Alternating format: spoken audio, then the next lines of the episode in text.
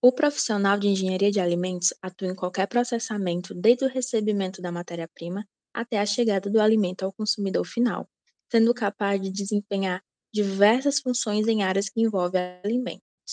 Uma instituição que está envolvida diretamente com essa profissão é a Associação Brasileira de Engenheiros de Alimentos, bastante conhecida por ABEA. Mas, assim como boa parte da população, muitos estudantes desse curso ainda têm várias dúvidas acerca do órgão, como qual a necessidade de uma associação, qual a importância da ABEA, quais funções ela desempenha, como o engenheiro de alimentos é auxiliado e representado por ela.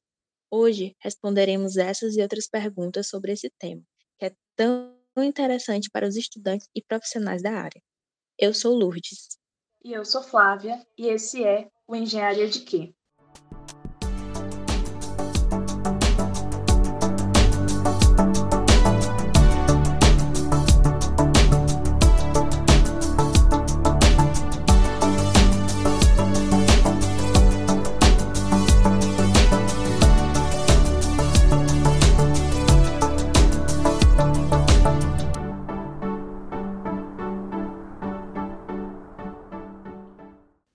Hoje nossa conversa será com Renata Fantassini, vice-presidente da ABEA de São Paulo e também engenheiro de alimentos. É um prazer recebê-la aqui. Poderia começar se apresentando para os nossos ouvintes? Oi, meninas, boa tarde. É um prazer para nós, para mim particularmente, né, como profissional, e para nós da ABEA São Paulo, é, participar com vocês desse episódio. É, obrigada pelo convite e a gente espera poder, é, se não solucionar solucionar tudo, né, ou responder a tudo, mas que a gente dê aí uma boa abrangência a respeito da importância do papel da ABEA para o profissional e para a sociedade também. Bom, para iniciar a conversa, eu queria que você falasse um pouco sobre a história da associação e como foi que ela surgiu e por que motivo. Bom, a Associação Brasileira dos Engenheiros de Alimentos surgiu em 1972 e ela teve início com um grupo de profissionais né, da engenharia de alimentos que se uniram para formar essa sociedade de classe. E ela teve um papel muito importante uh, dentro do CREA nessa ocasião, né, que é o nosso Conselho Regional de Engenharia e Agronomia.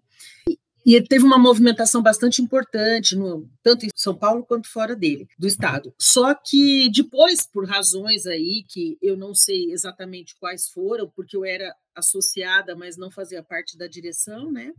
É, essas mudanças de mercado e tudo mais, a associação deu uma, uma, uma quietada, vamos dizer assim, né? E ficou um tempo aí meio que de, de stand-by.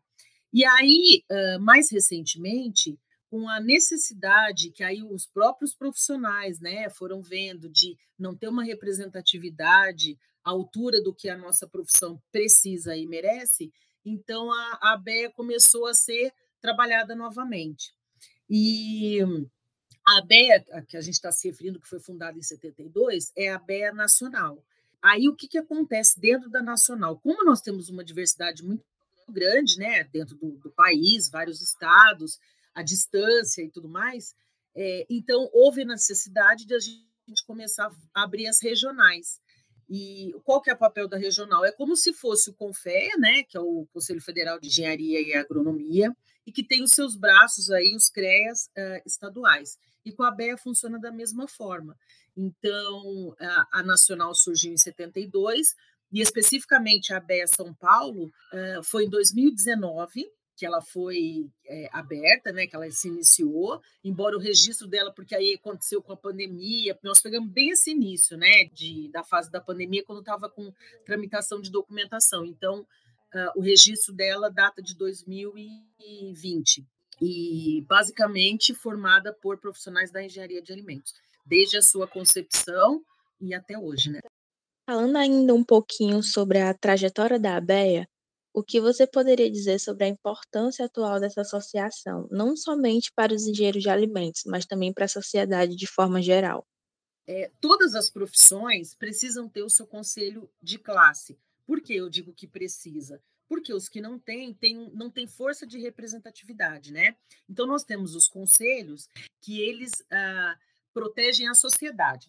Vamos dizer, então, o que, que acontece, por exemplo, com o CREA? Né? Qual que é a diferença? O conselho ele fiscaliza a atividade do engenheiro. Então, é, o próprio CREA né, tem a sua seu departamento de fiscalização e eles fiscalizam o desenvolvimento da atividade do engenheiro na sociedade. Então, é uma proteção para a sociedade, claro, regulamentando a profissão do engenheiro, de forma geral. No caso das associações, é uma, uma entidade que trabalha para valorização do profissional. De que maneira?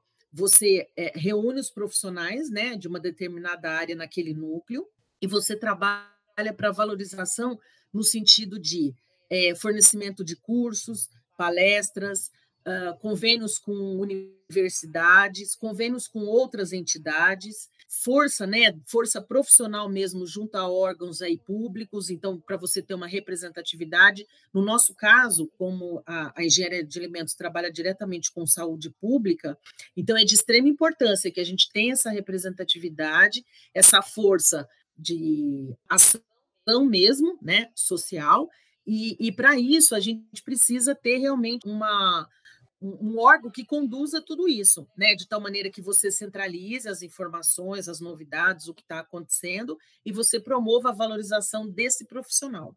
Importante dizer que as associações elas existem, elas começam, iniciam né, com a, a, a, reunião desses profissionais, e no nosso caso especificamente, né, que é de engenharia, então nós somos ligados, vamos dizer, ainda não estamos diretamente, mas vamos partir para isso, a ser é, conveniado com o CREA, né, que é o conselho que regulamenta a nossa profissão. Então, é, as associações são que compõem o conselho, vamos dizer. Então, uma coisa está atrelada à outra. Ah, então o fato de eu não estar nenhum nem outro significa que eu não seja engenheiro? Não, você tem, né? O pessoal que, que se gradua tem a sua formação, mas você fica muito isolado no mercado porque você não tem a representatividade que a associação pode te dar. Renata, você poderia citar algumas atividades e funções que a ABEA desempenha? Alguns exemplos de como funciona? Posso, claro. Bom, no caso da, da BEA Nacional, é, aconteceram vários eventos né, no, no passado, congressos, palestras e tudo mais, e aí, como ela ficou meio que, que quietinha ali, Uh, nós começamos, então, a, a, retomar isso com a, a Regional de São Paulo. E aí, a nossa grade de palestras e cursos era bastante extensa para esse ano de 2020, que, infelizmente, por conta da pandemia, não foi possível né, de acontecer. Então, é, nós acabamos fazendo tudo no módulo uh, virtual. Então, o que, que nós temos de, de ação já uh, concreta? Nós tivemos é, uma grande movimentação aí em razão do guia alimentar, que é, os engenheiros de alimentos ficaram de fora né, da revisão desse guia, e, e, nós apontamos aí uma série de, de inconformidades que tem na descrição do guia, com relação à industrialização dos produtos, mesmo a classificação desses produtos, e que causam prejuízo social, né? Porque é uma desinformação que você passa para a sociedade. Uh, convênios com universidades, né? Porque qual que é a nossa intenção? Já começar a trazer o estudante para dentro da sociedade, no sentido dele já ir se preparando para quando ele estiver no mercado, porque a gente percebe muito, eu tenho muita, muita retorno assim de, do pessoal de que ainda está em graduação e com receio, né? Como que vai ser quando eu cair no mercado? O que, que acontece? Por onde que eu vou? É, como é que o mercado vai me receber? O que, que eu tenho que fazer para entrar no mercado?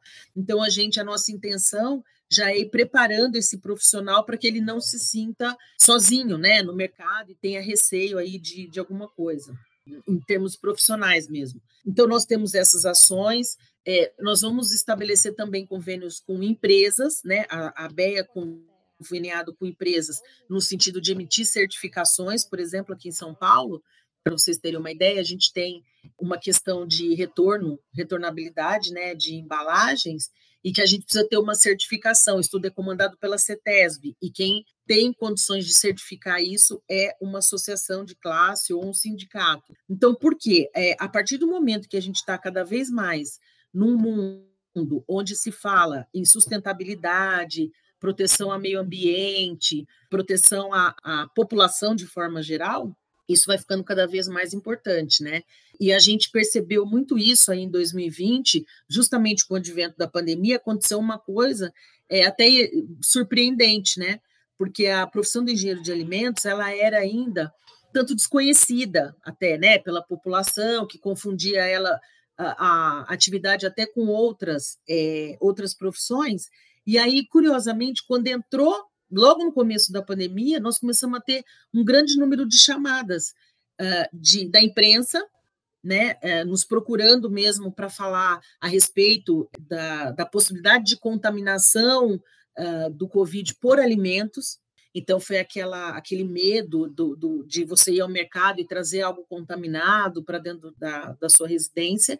E aí, com isso, a própria imprensa começou a descobrir, começou a divulgar isso para a sociedade como forma de dizer, olha, quem controla tudo isso, né, quem faz chegar um alimento seguro à mesa do consumidor, trata do, do cuidado com a qualidade microbiológica, sensorial e tudo mais, é o engenheiro de alimentos. E como que a imprensa chegou até nós? Através da ABEA, né? Porque tem associação, então eles procuram a entidade de classe. Então, isso começou a, criar um grande movimento em torno da nossa profissão. Então, nós temos, é, tivemos essas ações, nós tivemos várias é, lives até, né, que nós fizemos com a, com a USP, tivemos com a Universidade Federal do Rio de Janeiro, com a Universidade Federal Rural, com a Universidade Federal do, da Grande Dourados, e Mato Grosso do Sul, né?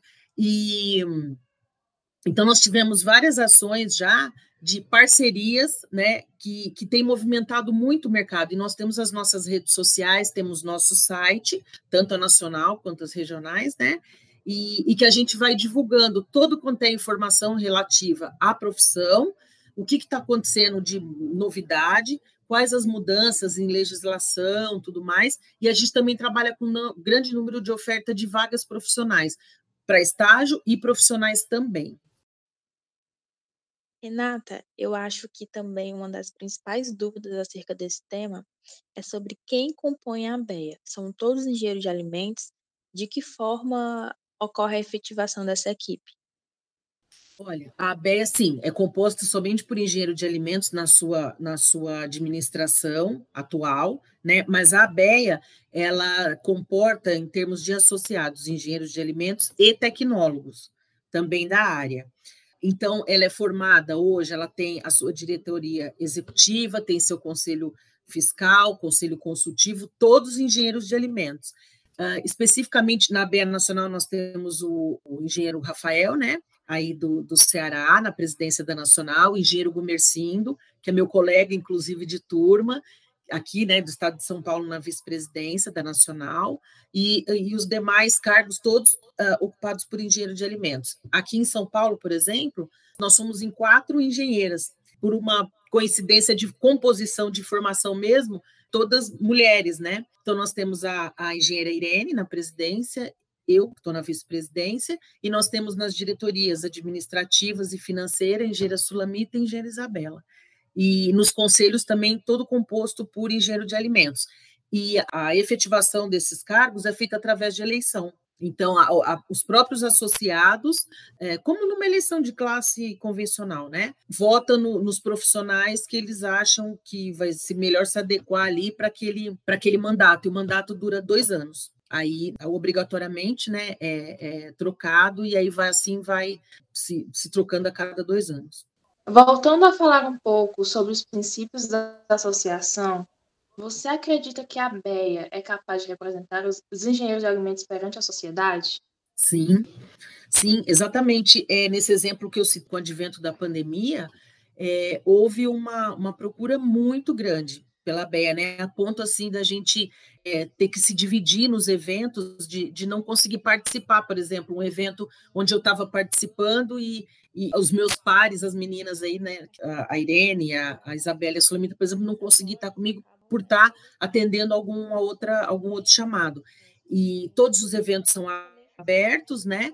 E justamente o que? Na forma de orientar a população, nós somos muito procurados para isso, orientar como manipular os alimentos, qual o risco, né? Risco de transmissão via embalagem, risco de transmissão via alimento mesmo, é, na hora que você é, começa a entrar em contato, né?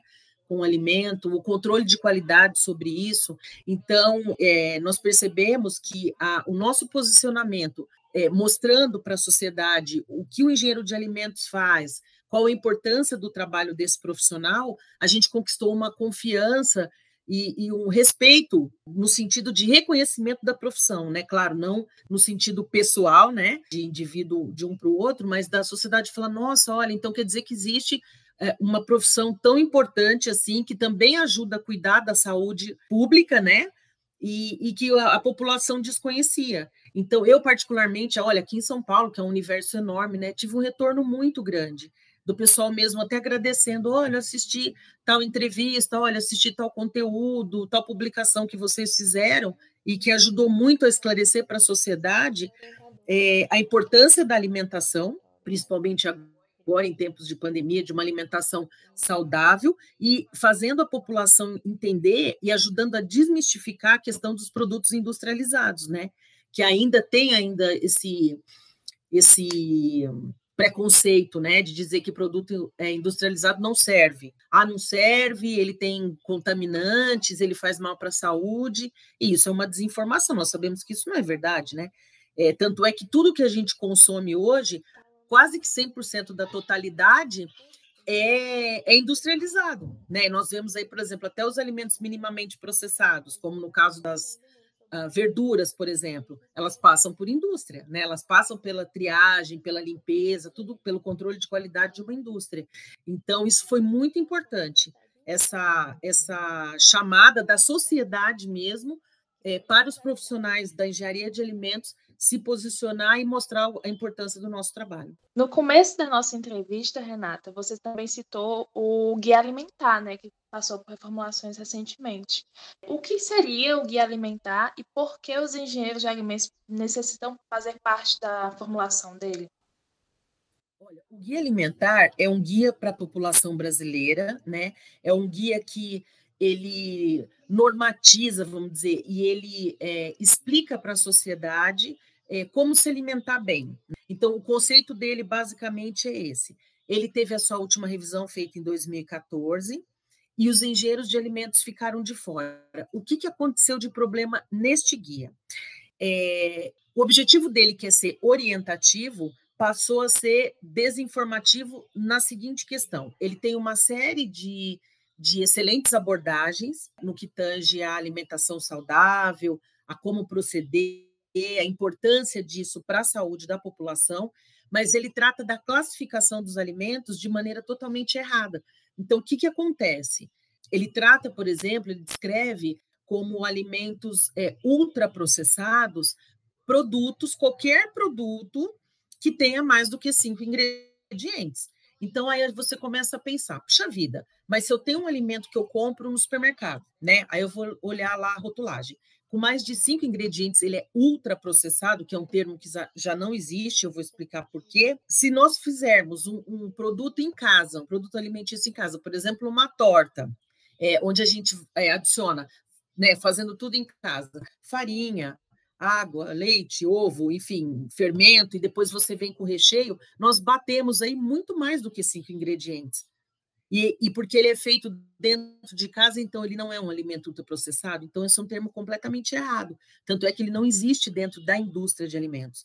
Se qualquer profissional chegar dentro de uma indústria e dizer, olha, eu quero conhecer o seu produto ultraprocessado, ele vai sair de lá sem conhecer, porque realmente não existe. O que nós temos é produtos processados, né? Nós temos linhas de processamento e nós temos um do, das formas de se processar que aí sim nós temos a denominação de ultra, né? Porque a gente trabalha com ultra temperatura, com temperaturas elevadíssimas, para que a gente tenha a, a condição ideal daquele determinado produto. Agora, no caso da classificação do guia, não existe produto ultraprocessado. Isso é um termo incorreto.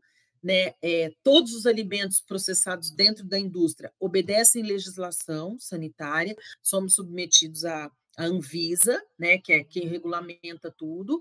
Então, não existe essa questão de indústria colocar no mercado alguma coisa que vá causar mal à saúde da população. É claro que Para isso existe a rotulagem, né, para que o consumidor tenha acesso a tudo que ele está consumindo. A gente vê que tem uma, uma grande alteração aí, tem acontecido, né? Bastante novidade nessa área, o que é de extrema importância, porque eu, sendo profissional da área da engenharia de alimentos, acredito piamente que os rótulos devam ser autoexplicativos, então, apenas não para que a gente conheça os rótulos, mas para que qualquer pessoa da sociedade tem acesso ao, ao rótulo e, e, tem a possibilidade de comprar aquilo que ele está lendo, que está escrito ali, com segurança. E hoje o rótulo é muito técnico. Então, isso dificulta também o entendimento da população com relação ao que ele está comprando. Então, a gente sabe que tem bastante movimentação já com relação a isso, que é de extrema importância. E eu vi a gravação que vocês fizeram, né, com a professora Amanda, que é especialista no assunto, muito bacana. Gostei muito do, do que vocês abordaram.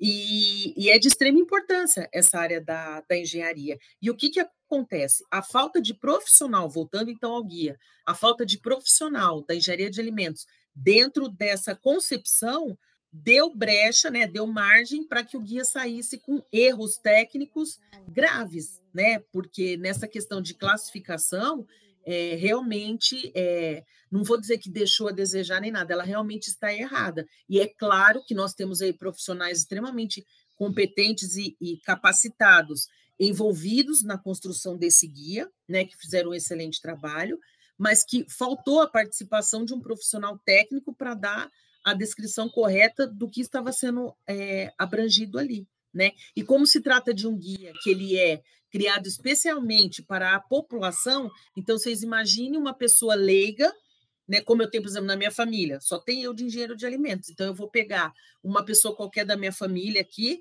e dizer, olha, leia o guia aqui, sabe, se oriente pelo guia para você ter uma, um bom tipo de, de alimentação. E a pessoa começa a ter informação errada, né, a respeito do que é a indústria o papel da indústria dentro da alimentação. E isso começou também a criar um problema. Né? As pessoas começaram a ficar com medo de comer, medo de se alimentar.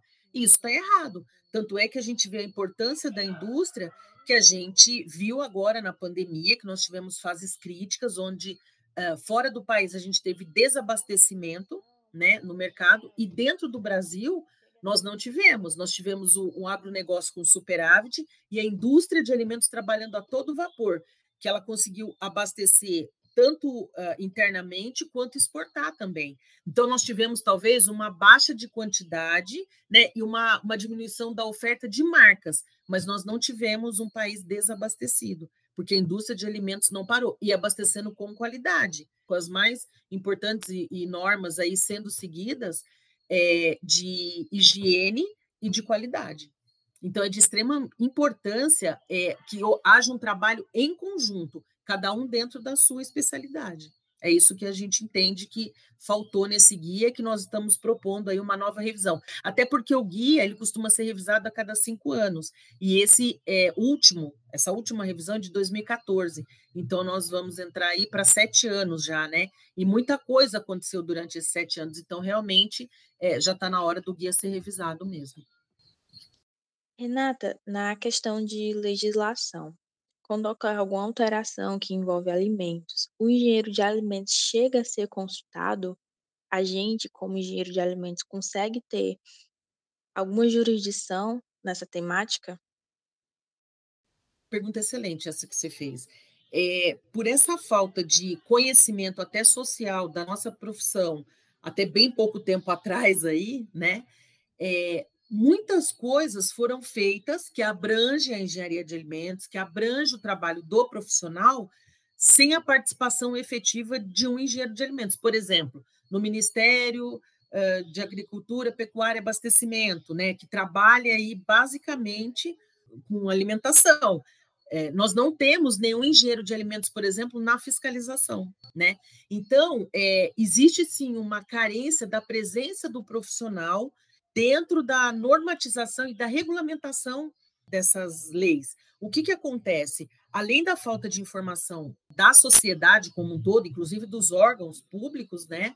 É, nós temos aí algumas profissões que trabalham com reserva de mercado, coisa que não deveria acontecer. Então, por exemplo, indústrias que trabalham matéria-prima de origem animal, somente veterinários podem assumir uma responsabilidade técnica. Ora, mas é, veterinário ele cuida do animal vivo, né? Enquanto ele está vivo. E a partir do momento que abate, passa a ser uma matéria-prima para a indústria, passa a ter todo um processo industrial. Então, há que se ter a presença de engenheiro de alimentos para a gente evitar distorções como nós tivemos no guia, por exemplo. Então, é, as normas e diretrizes são dadas muitas vezes pela, por profissionais que não são especificamente engenheiro de alimentos, mas por profissionais que se formaram em outras áreas e se especializaram é, em processamento de alimentos, é, enfim, trabalham no, né, nesse segmento de alimentos. E então essa é uma das, das necessidades que a nossa profissão tem também, esse fortalecimento da classe para que a gente tenha essa representatividade e mostre a importância do profissional é, desde a elaboração de leis, normas, é, fiscalização e até o produto final, né? Que é quando chega na mesa do consumidor. E falando um pouco sobre o curso, acredito que muitos estudantes de graduação e também da pós acabam não conhecendo muito sobre a BEA, principalmente nos primeiros anos de formação. Poderia explicar um pouquinho sobre como a associação consegue interagir com esses estudantes, que atividades ela desempenha, que pode nos ajudar durante o período de faculdade? Olha, é, com essa grande movimentação que teve o ano passado, por conta da, da necessidade né, da presença do engenheiro de alimentos se posicionando a respeito ah, do, do, seu trabalho né, e da garantia dele para que se, se chegue à mesa do consumidor um produto final de excelência, vamos dizer assim, é, houve uma necessidade também por parte dos estudantes de começarem a nos procurar. Então, o que, que acontece? Durante um tempo, a sociedade se afastou um pouco da, da nossa instituição por razões que, que foram acontecendo mesmo da dinâmica e, e, as próprias universidades, mesmo as universidades que contêm né, o curso de engenharia de alimentos, acabou ficando muito fechado ali entre na relação indústria e universidade. E o que, que acontece? O, o ano passado houve uma reaproximação. Então, é, tem um grande número de estudantes né, que nos procuram, que podem e devem se associar, né? Uh, para participar de toda essa movimentação. Então, já entendendo como é que funciona o mercado, é, perdendo o receio de assumir responsabilidade, porque o que, que eu percebo também? Que muitas vezes eu tive é, vários estudantes me procuraram perguntando isso. Como que, que acontece na hora que eu caio no mercado de trabalho? É, qual o perigo de eu assumir uma responsabilidade técnica? Olha, e é o que eu digo sempre: bagagem técnica você tem. Você tem que se pautar sempre pela ética e iniciar o seu trabalho. De algum ponto você tem que partir, né? E a gente percebe que os estudantes começaram a ficar é, muito soltos, né? Assim, muito sem um apoio é, dos profissionais mais experientes e tal, para que começasse a desenvolver o seu trabalho.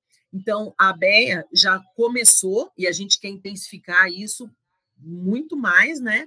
É, essa proximidade nossa com as universidades, para que a gente esteja sempre com as portas abertas para os docentes e para os alunos, né? Para que a gente tenha aí uma, uma parceria de sucesso, uma parceria que seja bom para todo mundo, porque os estudantes também têm acesso a muita novidade, né, que está chegando no meio científico, no meio acadêmico, e essa troca com a associação também é muito importante. Então, nós temos, por exemplo, no nosso site em São Paulo, nós temos um blog e esse blog é disponibilizado para profissionais que trabalhem na área de alimentos, não necessariamente somente engenheiros de alimentos, mas para profissionais que trabalham na área de alimentos, que tragam novidades, que tragam informações para nós, né, que já somos aí profissionais mais antigos, e para os novatos também. E a gente percebeu que o pessoal que nos procurou, uh, os alunos e até os próprios professores, é, sentir uma, uma segurança e uma confiança em nós também, né? Nessa parceria de representar né, o, o profissional de forma ética e de forma transparente, e, por outro lado, os alunos se sentem bastante seguros ao estar dentro de uma sociedade né, formada pelos seus pares e que vão de, dando as diretrizes da entrada desse profissional no mercado. Então, a gente tem uma, um grande número, por exemplo, de anúncio de vagas para estágio, de vagas acadêmicas até, de, de pós-graduação, que a gente recebe muito, e a gente vai uh, passando por profissional, e também que a gente recebe do CREA, né, as novidades, o que está acontecendo aí, uh, para que o estudante já possa ter, em paralelo à universidade, ele já possa ter uma outra formação profissional que vai acontecendo fora da universidade, mas que trata também da formação do profissional.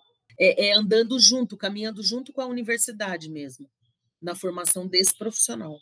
Renata, para finalizar esse papo maravilhoso, queria saber se você queria deixar algum recadinho para os nossos ouvintes sobre como e por que eles devem conhecer o papel da Associação Brasileira de Engenheiros de Alimentos. Pode ficar à vontade que o espaço é seu. Obrigada eu quero dizer o seguinte para os profissionais que já estão no mercado, né, já formados, e para os que tão, estão vindo aí, para os docentes e, e qualquer profissional da área. Associem-se à sua associação de classe e faça parte do conselho que regulamenta a sua profissão sempre. Isso é uma garantia para o profissional e para a sociedade também. Então, quanto mais união a gente tenha em torno dos nossos pares e quanto mais a gente tiver um conselho fortalecido e onde a gente tem uma boa representatividade, muito mais fácil da gente chegar é, a, até os órgãos públicos, né, que precisam e que a gente vê que tem carência desse tipo de profissional, é, muito mais atualizado o profissional fica, né, porque aí a gente tem um trabalho em conjunto. Então, qual é a intenção da sociedade? Trabalhar sempre em conjunto com universidades, com a sociedade civil, né, com o nosso conselho, e de tal forma que a gente tenha sempre profissionais preparados para o mercado. Então, é, a gente vê, por exemplo, que nessa, nessa pandemia, onde teve um grande índice né, de desemprego e, e toda essa questão muito triste que aconteceu aí com várias profissões, é, com a engenharia de alimentos foi ao contrário nós tivemos, estamos tendo uma grande procura por profissionais dessa área, porque a, a, indústria de alimentos teve um boom né, com a pandemia, um aumento de, de procura e de desenvolvimento de produtos, e um grande aumento de, de compra né, desses produtos. E então está vendo a necessidade de se buscar esse profissional na área. Só que o que, que acontece? O que, que a gente percebe? Profissional que não tem preparo, ele pode ter lá sua graduação, sua formação, mas ele não pode estacionar. Né? O, o profissional dessa área tem que estar em constante estudo, constante aprendizado, constante reciclagem, porque a engenharia de alimentos é muito dinâmica. Né? Trabalha com ciência, então tudo que é feito dentro da nossa área é um tem a garantia, o respaldo da ciência, né? Nós não trabalhamos e não colocamos no mercado nada que é, não seja cientificamente comprovado é, de que não haja nenhuma, nenhum risco, nenhum problema para a sociedade, né? E nós temos também é, que entender que o profissional que não se junta aos seus pares, que não se fortalece dentro da sua área, ele não consegue ter uma representatividade. Então, o que, que acontece hoje com a BEA? Por exemplo, nessa questão de divulgação de, de vagas, a gente tem, tem tido uma grande procura também. Por quê? Muitas vezes as empresas não sabem onde procurar esse profissional. Falam, puxa vida, estou precisando de um engenheiro de alimentos aqui, vou buscar onde? Né? Então, se o profissional está lá dentro da casa dele, quietinho, isolado, a chance dele ser procurado é muito menor. Então, você estando dentro de uma associação, além de todo esse esse respaldo profissional, né, que a associação dá para o profissional mesmo, na execução da sua função, é, ele propicia uma visibilidade maior do profissional e da atividade. Então, eu convido todos, todos, né, os engenheiros de alimentos, a gente precisa ser uma classe mais unida, nós precisamos ter, sim, uma associação que nos represente, um conselho onde a gente esteja inserido, né? É, nós não temos, por exemplo, a regional aí no, no estado de vocês, né? Então, comecem a pensar nisso, é, nos procurem se vocês precisarem, né? Que a gente aí já tem o, caminho aí, né, a seguir para que seja montada a associação regional. Então, dizer para vocês que nós estamos de portas abertas, né? É, eu pessoalmente e a, a BEA São Paulo sempre, tanto para a universidade quanto para os alunos e para os docentes, e dizer que é, não deixem de, é, de buscar as associações e os conselhos, que isso é de extrema importância profissional. Isso leva o profissional é, muito mais longe e ele tem sempre um amadurecimento muito maior do que o profissional que fica de fora, que fica sem conhecimento do que está acontecendo aí no mundo acadêmico e no mundo civil. E com esse recado especial, encerramos hoje o nosso podcast. Queria agradecer a Renata por esse momento engrandecedor e espero que possamos nos encontrar novamente. Obrigada a todos os ouvintes. E esse é mais um Engenharia de Quê?